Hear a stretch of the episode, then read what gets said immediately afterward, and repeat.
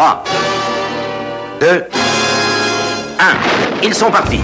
Si mes calculs sont exacts, lorsque ce petit bolide atteindra 88 miles à l'heure, attends-toi à voir quelque chose qui décoiffe. So, back to it. Cours, Forrest, cours You know nothing, Jon Snow.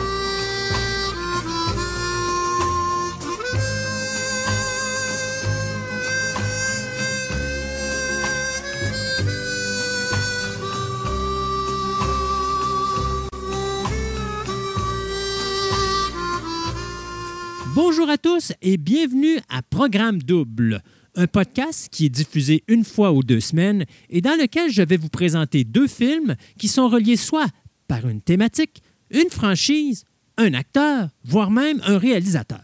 Le but de ce podcast n'est pas de vous dire ce que vous devez écouter, mais plutôt d'analyser les forces et les faiblesses de chacun des longs métrages présentés, tout en vous racontant certaines anecdotes de la production. Le tout enrobé d'une sauce très rétro. Noël est à nos portes. La neige s'est installée sur nos terrains et il est grand temps de se préparer pour ces festivités annuelles, tant au niveau familial que cinématographique. Nous sommes en 1990 et Hollywood sera alors frappé de plein fouet par un miracle de la période des fêtes avec le succès surprise de cette magnifique comédie écrite et produite par le légendaire John Hughes. Bien qu'obtenant une sortie très limitée des studios 20th Century Fox, le film Home Alone, qui était projeté dans seulement 1200 salles à travers toute l'Amérique du Nord, remportera la position numéro 1 à sa sortie, surclassant alors Rocky V avec ses quelques 17 millions de dollars de recettes et forcera alors les studios à augmenter le nombre de salles où le film sera projeté atteignant les quelques 2100 salles avant Noël de 1990 avec son atmosphère hivernale, de la neige, des arbres de Noël, ses partitions de fond avec un chœur chantant des chants délicats et mélodieux, Home Alone restera en tête du box-office pendant plus de 12 semaines et restera en salle sur le continent nord-américain jusqu'à la fin de juin, amenant plus de 285 millions aux États-Unis, montant euh, qui équivaudrait aujourd'hui à plus de 600 millions de recettes au box-office. Devenu un classique de Noël, Home Alone héritera alors d'une suite deux ans plus tard, qui cimentera alors le védétariat du jeune Macaulay Culkin, mais qui sera également un véritable cauchemar pour la jeune vedette qui devra alors se battre contre sa propre famille devant un tribunal pour obtenir le contrôle de sa fortune récemment remportée et également contre ses démons reliés au monde de la drogue, ce dernier prenant sa retraite du métier d'acteur au jeune âge de 14 ans après avoir tourné plus de 15 films en juste 7 années. Donc, préparez votre lotion après rasage et vos plans machiavéliques pour protéger votre maison de voleurs naïfs et mal intentionnés et laissez-moi vous amuser avec cette édition spéciale du temps des fêtes de Programme Double où je vous parlerai des deux premiers films de la franchise, Home Alone.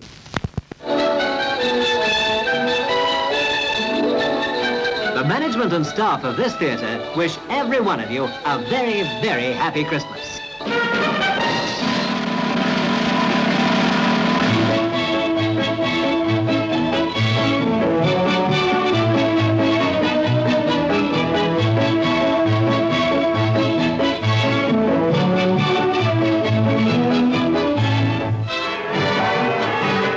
Here's to a gay, exciting new year.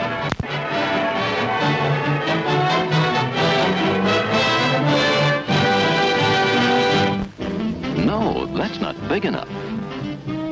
No, that's not big enough either.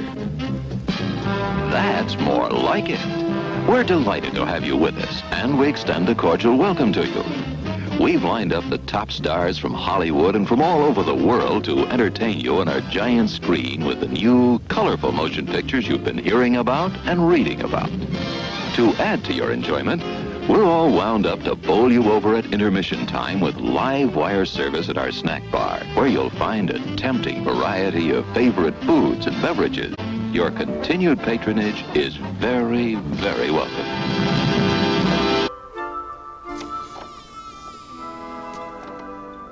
Mom?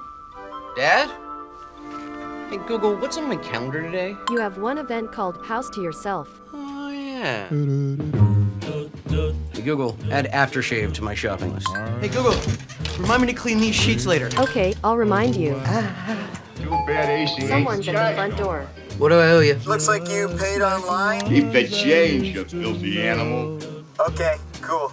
Hey, Google, turn down the temperature two degrees.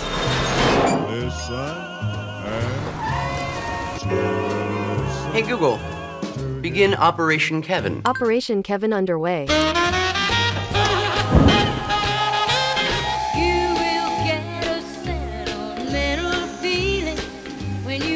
Better get out of here before somebody sees us.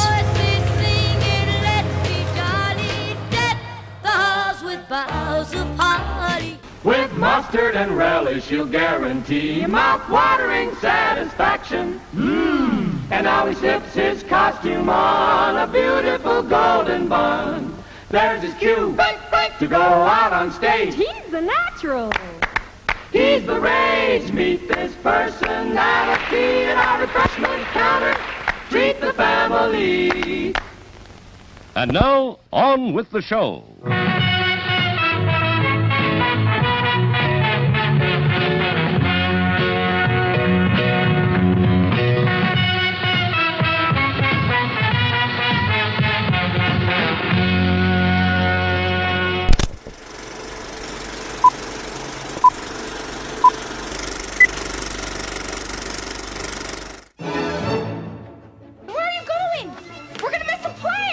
When the McAllister family left on their Christmas vacation, Did we miss the plane? No, you just made it. Yeah! they forgot one small thing. Have yourself I have a terrible feeling. Did you lock up? yeah. yourself delight. Do we set the timers on the lights? Mm-hmm. What else could we be forgetting? Our troubles will be ours. Kevin! Home Alone. Police in the northern suburbs are on the lookout for a pair of burglars who are calling themselves the Wet Bandits. We know that you're in there. It's Santa Claus and his elf. Get off my property. This is my house. I have to defend it. Where's your mother? My mom's in the car. Where's your father? He's at work. What about your brothers and sisters? I'm an only child. Where do you live? Can't tell you that. Why not? Because you're a stranger. He's a kid. I mean, what can a kid do to us? Kids are stupid. I know I was. You still are, Mark. This is it. I don't care if I have to get out on your runway and hitchhike. I am going to get home to my son.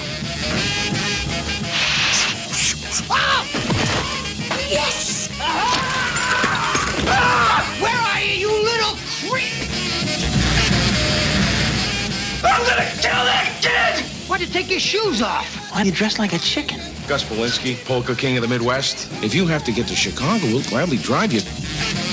Hey, guys. Yesterday, he was just a kid. But tonight, he's a home security system. You guys give up or you're thirsty for more? From John Hughes, You know, I got a feeling this is going to be your best Christmas ever. a family comedy without the family. Home Alone. Are you here all alone? I'm eight years old. You think I'd be here alone? I don't think so. Home Alone ou Maman, j'ai raté l'avion est une comédie distribuée par les studios 20th Century Fox le 16 novembre 1990. Ce film américain d'une durée de 103 minutes aura coûté plus de 18 millions, mais ramassera plus de 476,7 millions de dollars au box-office international. Au niveau de la réalisation, on y trouvera le metteur en scène Chris Columbus, ce réalisateur américain qui nous a donné Heartbreak Hotel, Adventures in Babysitting et Harry Potter. Du côté de la production, on y trouvera le producteur américain John Hughes, qui euh, avait produit les films Some Kind of Wonderful, Uncle Buck et Christmas Vacation. Et aussi, au poste de scénariste, on retrouvera encore John Hughes, cet Américain qui nous aura écrit les scénarios de Pretty in Pink, Mr. Mom, Dutch et Beethoven. Dans la distribution, on y retrouve Macaulay Culkin, Joe Pesci, Daniel Stern, John Hurd, Catherine O'Hara et une apparition spéciale de John Candy. Deux escrocs minables profitent des vacances de Noël pour cambrioler des maisons laissées inoccupées par leurs habitants partis fêter ailleurs. C'est ainsi qu'ils ont mis sur leur liste la résidence des McAllister, car toute la famille a pris l'avion pour la France. Mais le petit Kevin, âgé de 8 ans, a été oublié par mégarde dans la maison et il se met en frais d'assurer la garde de sa résidence contre des cambrioleurs qu'il a repérés à l'aide d'une série de pièges originaux et douloureux. Alors que le scénariste, réalisateur et producteur John Hughes s'apprête à partir en vacances avec sa famille, ce dernier était en train de faire la liste des choses à ne pas oublier de faire avant de quitter sa résidence et c'est à ce moment qu'il se demandera ce qui arriverait s'il oubliait son jeune fils de 10 ans à la maison et ce que ferait ce dernier dans une telle situation. Ayant écrit plus de huit pages de notes sur le sujet, c'est durant le tournage de Oncle Buck, dans lequel le jeune acteur Macaulay Culkin regardera par le trou d'une boîte à lettres et qu'il sera effrayé parce qu'il croit voir trois inconnus de l'autre côté de cette même porte, que le producteur sera charmé par la prestation du jeune Culkin et que cette idée se transformera alors en véritable scénario. Lorsque le scénario sera complété, après seulement deux semaines d'écriture, Hughes signera un contrat avec la compagnie Warner Brothers qui financera alors le projet pour plus de 10 millions de dollars. Cependant, durant la pré-production, Hughes se rendra rapidement compte que ce budget ne serait pas assez pour donner un film de qualité et décidera alors de rencontrer secrètement les studios 20th Century Fox pour voir si ces derniers seraient intéressés par le projet et s'ils seraient prêts à donner plus si les studios Warner Brothers refusaient d'augmenter le dit budget. Dès le début de la production, le budget monta à plus de 14,7 millions de dollars. Warner demandera alors que ce dernier soit rabaissé de plus de 1,2 million, ce à quoi Hughes répondra qu'il était impossible de couper dans le budget sans abaisser la qualité du produit final. Non convaincus, les dirigeants de la Warner mettront un terme à la production le lendemain, forçant alors le producteur à se tourner vers la Fox, qui non seulement accepteront alors le projet, mais qui lui donneront un budget de plus de 18 millions pour la dite production. Une fois le financement réglé et la distribution, vient alors le temps de choisir un réalisateur. C'est Patrick Reed Johnson qui euh, sera alors approché, mais ce dernier dut passer par-dessus le projet parce qu'il travaillait sur une comédie de science-fiction intitulée Space Invaders. Durant cette même période, John Hughes produisait un autre film de Noël qui deviendra également un classique, soit National Lampoon's Christmas Vacation. Le réalisateur de ce projet à ce moment était nul autre que Chris Columbus, qui venait tout juste d'annoncer à Hughes qu'il quittait le plateau de tournage de la comédie parce qu'il était incapable de s'entendre avec l'acteur principal, Chevy Chase, réputé euh, alors pour être un individu très difficile. Durant leur rencontre, Hughes acceptera la démission du réalisateur tout en promettant à ce dernier qu'il avait un autre projet pour lui. C'est à ce moment qu'il lui proposera Home Alone, projet que le réalisateur acceptera immédiatement. Columbus retravaillera alors quelque peu le scénario et y ajoutera le personnage du Old Man Marley et écrira la scène touchante des retrouvailles entre Kevin et sa famille à la toute fin du long métrage. Puis arrivera le moment de choisir le jeune acteur qui interprétera le personnage de Kevin. Tout de suite, Hughes suggérera Macaulay Culkin pour le rôle, mais Columbus voudra tout de même conduire des auditions pour voir s'il ne trouverait pas la perle rare. Après avoir auditionné plus de 200 enfants, Columbus en viendra aux mêmes conclusions que son producteur. Culkin est véritablement le meilleur choix pour le personnage de Kevin. Du côté des deux criminels, ce sera les acteurs Robert De Niro et John Lovitz qui furent tout d'abord approchés pour le rôle de Harry. Mais après que les deux hommes eurent refusé le poste, Joe Pesci arrivera sur la scène et acceptera le rôle. Pour le personnage de Marv, ce sera l'acteur Daniel Stern qui sera choisi dès le départ, mais juste avant le début de tournage, Stern apprendra que la production sera rallongée de deux semaines et l'acteur demandera alors d'être rémunéré pour ces deux semaines additionnelles. Malheureusement, la production refusera et Stern quittera alors le plateau de tournage.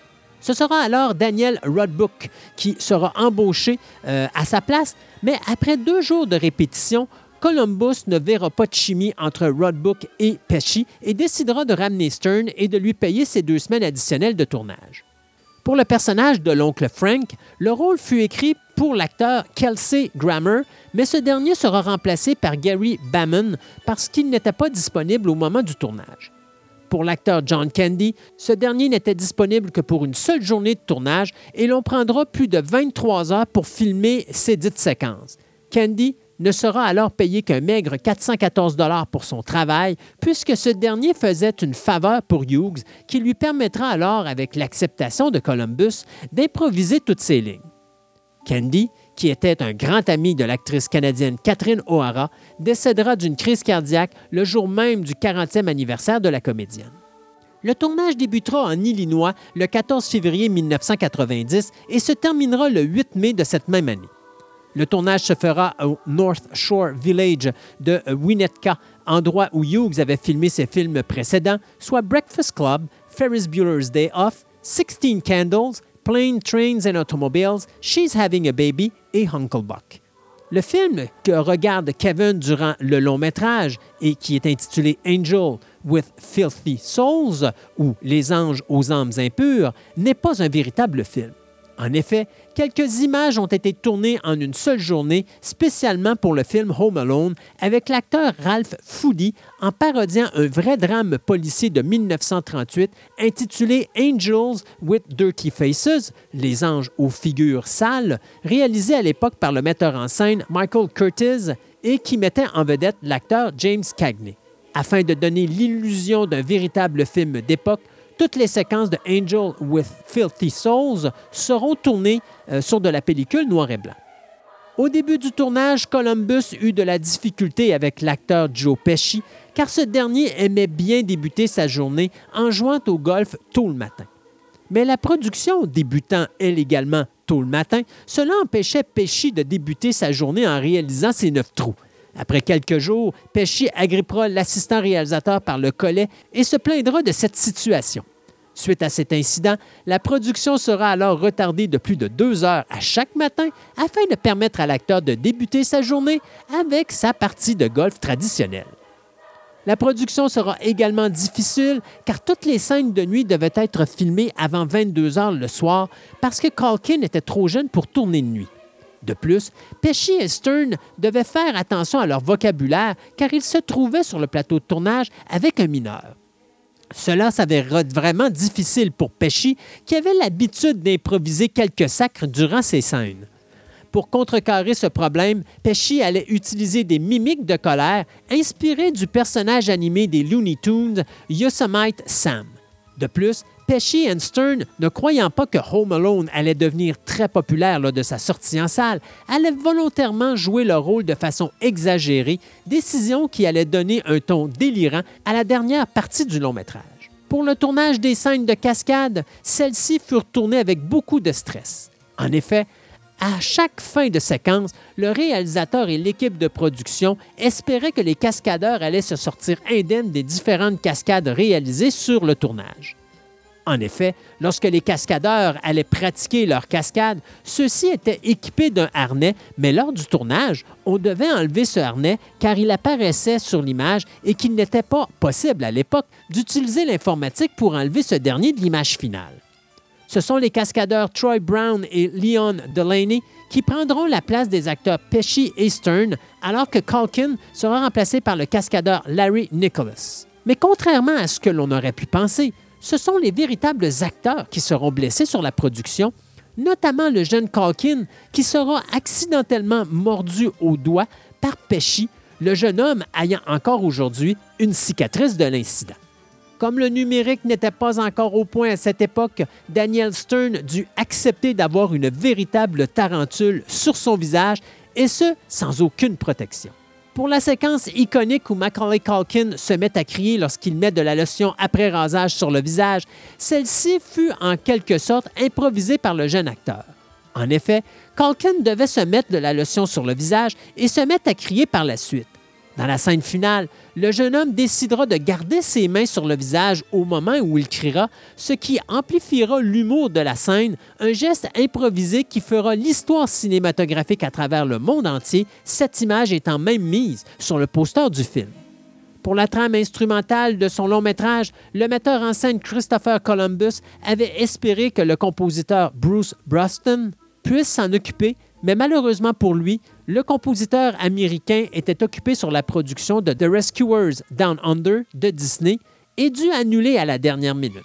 Columbus fera alors appel à Steven Spielberg pour l'aider à entrer en contact avec John Williams, qui acceptera alors l'emploi.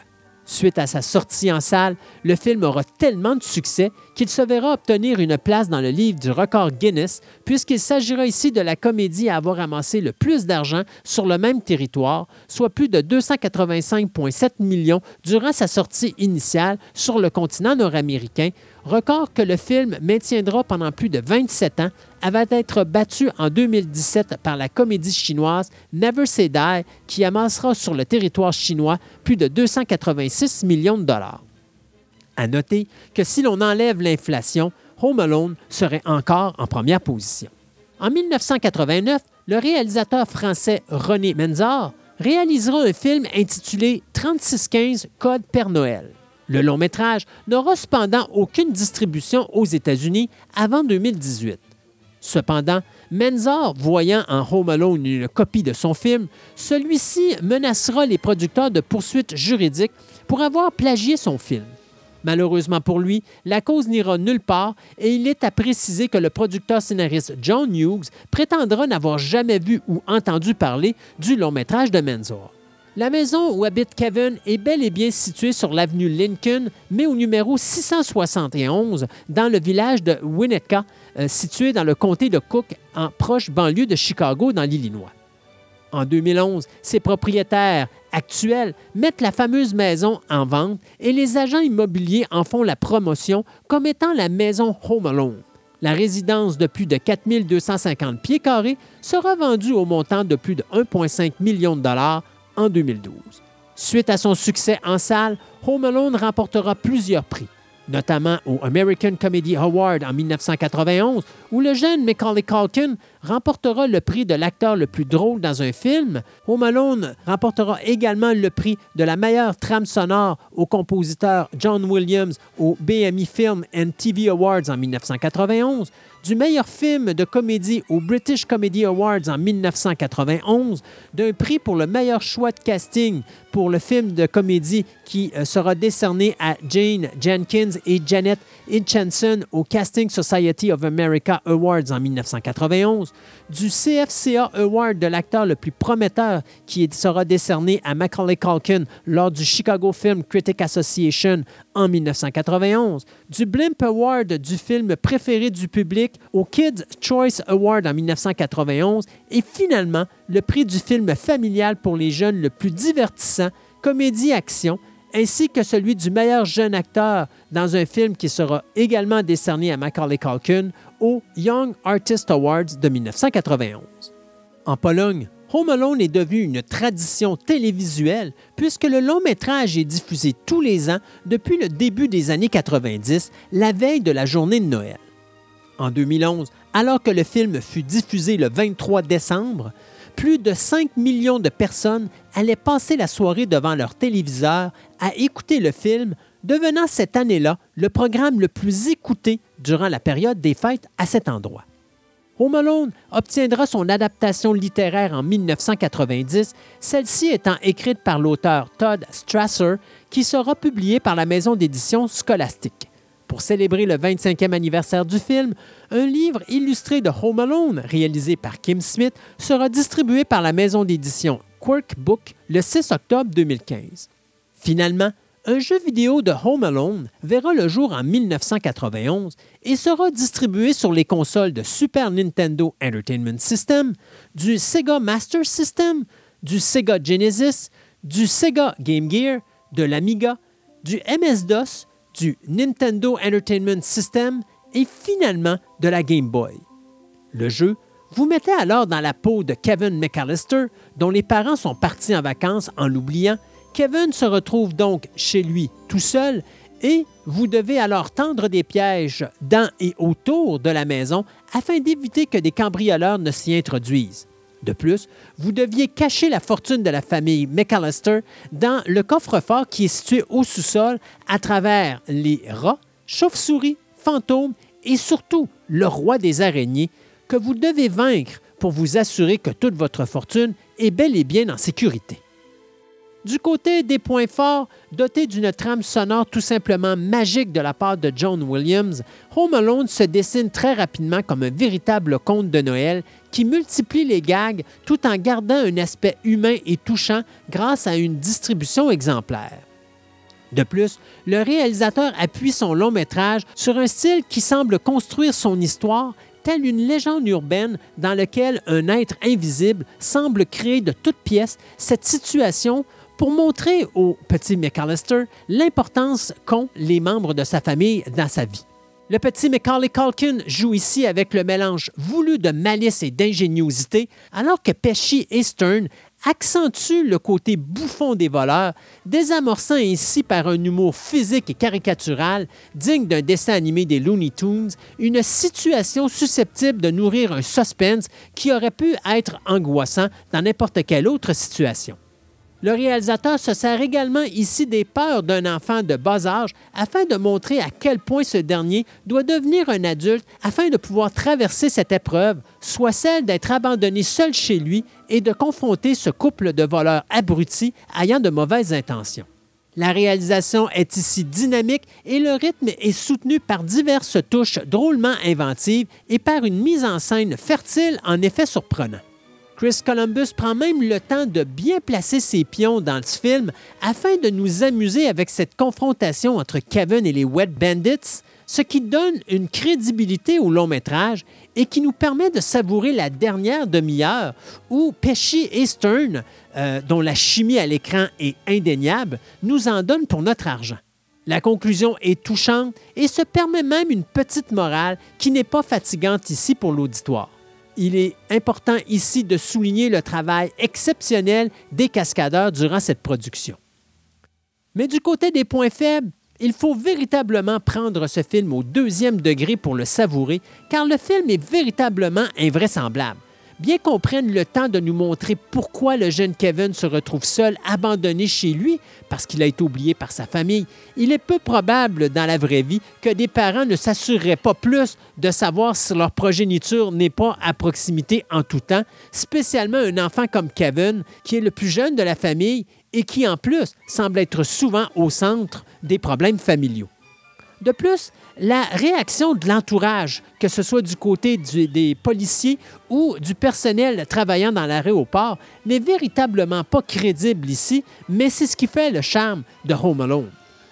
Le film va perdre un peu de rythme, je vous dirais vers à peu près les deux tiers du long métrage, ce qui nous donne droit à quelques longueurs juste avant d'embarquer euh, dans notre vol final en direction de la confrontation amusante entre Kevin et les Wet Bandits. Les différentes cascades subies par les deux Wet Bandits euh, feront sourire à coup sûr les enfants, mais certains parents pourraient trouver que cette violence est totalement gratuite. Du côté de la trame sonore du film, eh bien, c'est le compositeur américain John Williams qui nous avait donné la musique de Earthquake, Jaws, Raiders of the Lost Ark et Star Wars qui s'occupe de la musique ici. Euh, vous pouvez trouver, bien sûr, la trame sonore sur CD et cassette 4 pistes, une trame sonore qui a été distribuée sous l'étiquette CBS Record le 4 décembre de 1990. Il existe également une limited edition de la trame sonore qui sera sortie à 3500 exemplaires sous l'étiquette La La Land Record et qui sera mise disponible le 30 novembre 2010 en CD. Vous aurez un vinyle qui sortira sous l'étiquette Mondo de la trame sonore du film Home Alone qui sortira en janvier 2016. Et finalement, La La Land Records sortira également une version 25e anniversaire euh, de Home Alone, limitée à 5000 exemplaires, un double CD qui sortira le 1er décembre 2015 et vous aurez également la version 1 CD du 25th Anniversary Edition qui, elle, sortira le 23 octobre 2015 sous l'étiquette Masterworks. Je vous présente ici le thème du film Home Alone.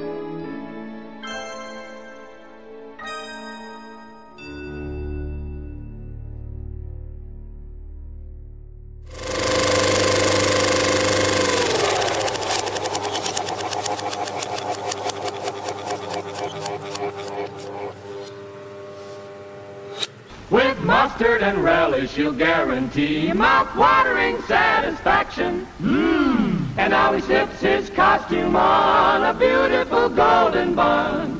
There's his cue to go out on stage. He's the natural. He's the rage. Meet this personality at our refreshment counter. Treat the family. Ten,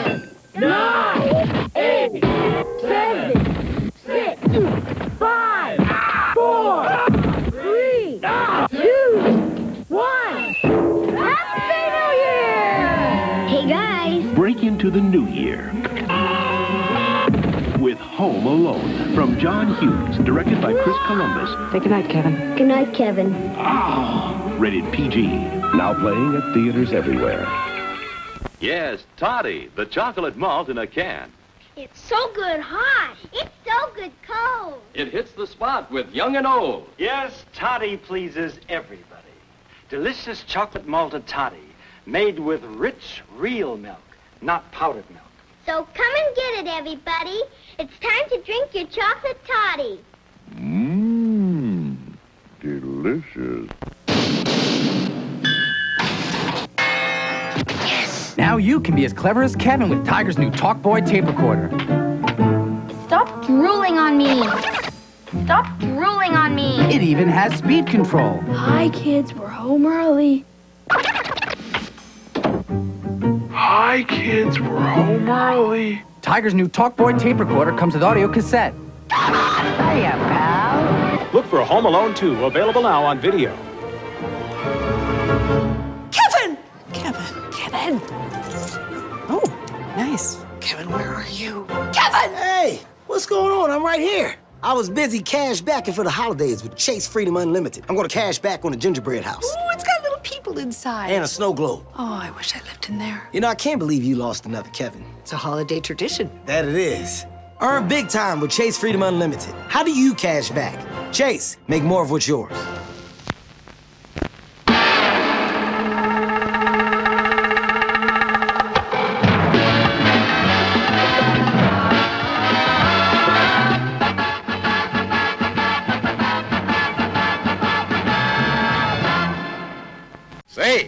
Tastes great, Jimmy. Yeah, it's Wall's Threatening Corner with a new streamlined top. Only threatens. Well, let's get some more. You can't help falling for the walls. We hope you're enjoying your visit here this evening. Now, on with the show.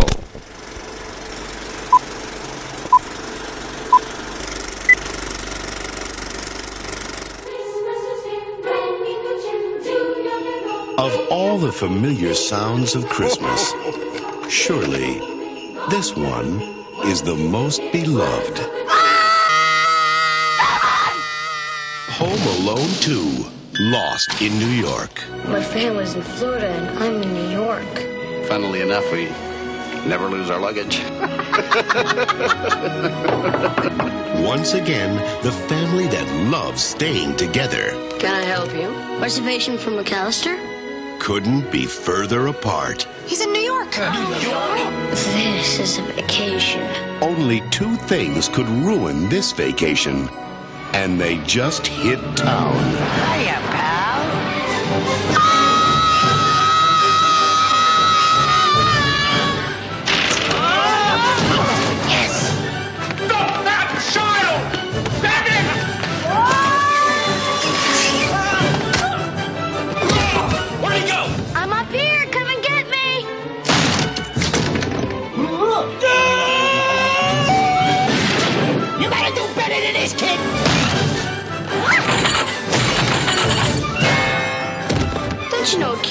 kid always wins against two idiots? Oops.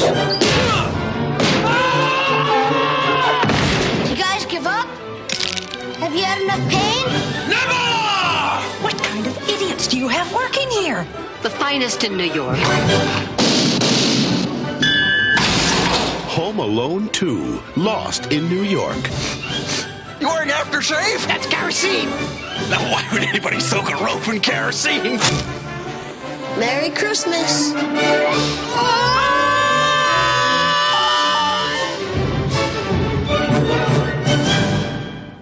Home Alone 2, Lost in New York ou Maman, j'ai encore raté l'avion est une comédie distribuée par la 20th Century Fox le 20 novembre 1992.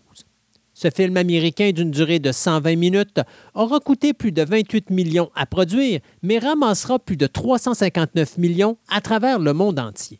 Au niveau de la réalisation, on y retrouve de nouveau Chris Columbus derrière la caméra, lui qui avait mis en scène les films Only the Lonely, Mrs. Doubtfire et Nine Months. Au niveau de la production, c'est toujours John Hughes qui est présent, lui qui avait produit des films tels que Flubber, The Great Outdoors et Miracle on 34th Street, la version 1994. C'est également John Hughes qui s'occupera d'écrire le scénario, lui qui avait écrit le scénario de Curly Sue, Dennis the Menace et National Lampoon's Vacation. Dans la distribution, on y retrouve Macaulay Culkin, Joe Pesci, Daniel Stern, Catherine O'Hara, John Hurd, Tim Curry et Rob Schneider.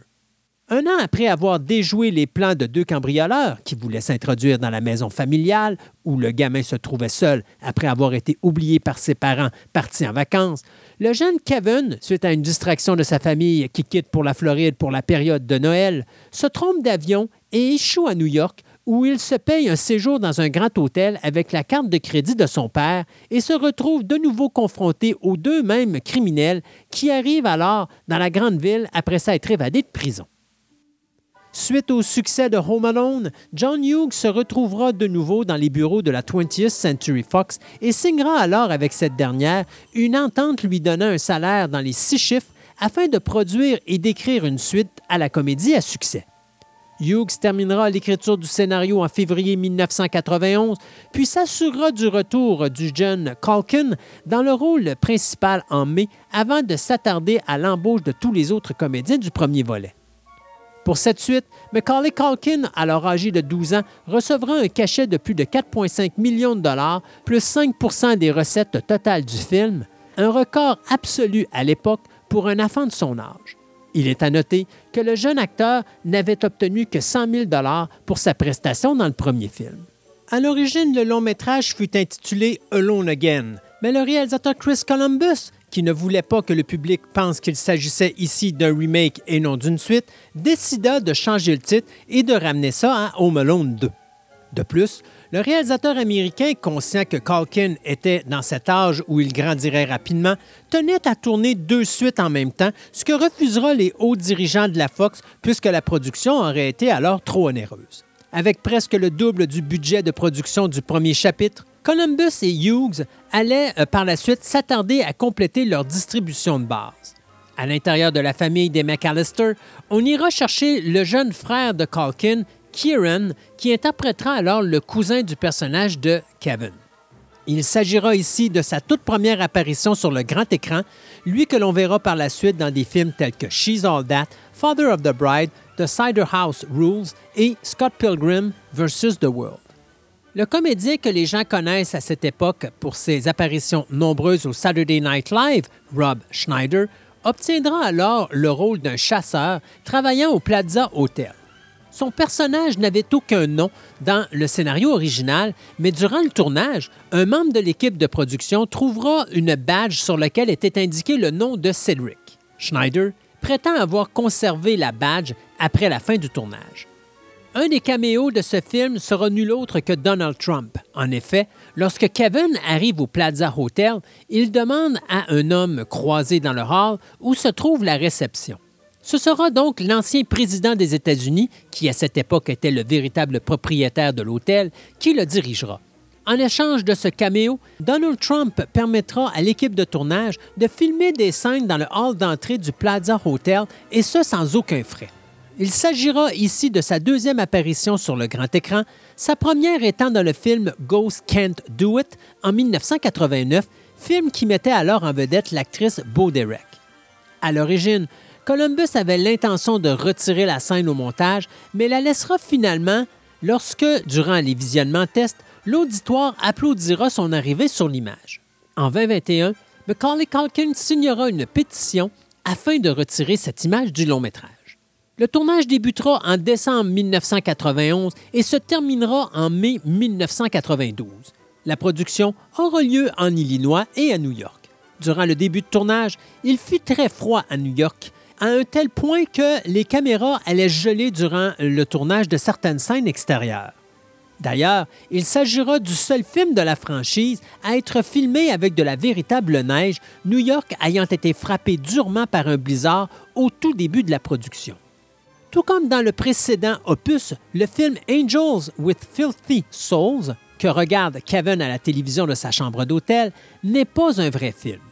De nouvelles images avec l'acteur Ralph Foody ont alors été tournées spécialement pour Home Alone 2, toujours en parodiant Angels with Dirty Faces de Michael Curtis avec James Cagney. Pour la scène du magasin de jouets, le salaire des tout-petits qui participèrent au tournage de cette séquence fut un jouet à leur choix dans le dit magasin payé par les producteurs. Pour les scènes se situant à l'aéroport, ces dernières furent beaucoup plus difficiles à tourner que dans le premier film, dû principalement à la nouvelle popularité de Macaulay Culkin, scènes qui demandèrent alors une plus grande sécurité via les amateurs et surtout les paparazzis. Ces séquences furent filmées en février 1992 et l'aéroport gardera installées les décorations de Noël pour cette occasion. Home Alone 2 Lost in New York sortira en salle en novembre 1992 et obtiendra la troisième place au box-office de cette même année, en arrière des succès de Bodyguard et du dessin animé de Walt Disney Aladdin, et ce, malgré des critiques plutôt mitigées. Le long métrage remportera le BMI Film Music Award décerné à John Williams, au BMI Film and TV Awards de 1993 et finalement le People's Choice Award du film de comédie préféré du public au People's Choice Award de 1993. Home Alone 2 obtiendra également son adaptation pour des jeux vidéo qui furent créés par la compagnie THQ pour les plateformes telles que Sega Genesis, le Nintendo Entertainment System, le Super Nintendo Entertainment System, le Game Boy et pour les ordinateurs de résidence. Du côté littéraire, ce sera Todd Strasser qui réalisera l'adaptation qui sera publiée par la maison d'édition Scholastic en 1992. Un audiobook sera également réalisé avec l'auteur Tim Curry à la narration, Curry interprétant le personnage du euh, gérant du Plaza Hotel dans le film. En décembre 2015, Macaulay Culkin apparaîtra dans trois des cinq épisodes de la série Internet de Jack Dishel intitulée Drivers, dans lequel il interprétera une version adulte du personnage de Kevin McAllister qui nous raconte son traumatisme causé par le fait que ses parents l'ont oublié dans sa résidence seul durant son enfance. En réponse à cette apparition, l'acteur Daniel Stern reprendra alors son rôle de Marv dans une petite vidéo intitulée Home Alone Wet Banded Resurface and Responds to Kevin McAllister's Threatening Video, qui sera distribuée sur le net le 24 décembre 2015 et dans laquelle il fera appel à son ancien partenaire Harry Lim afin de demander à son dernier de l'aider à empêcher McAllister de pourchasser tous les cambrioleurs existants.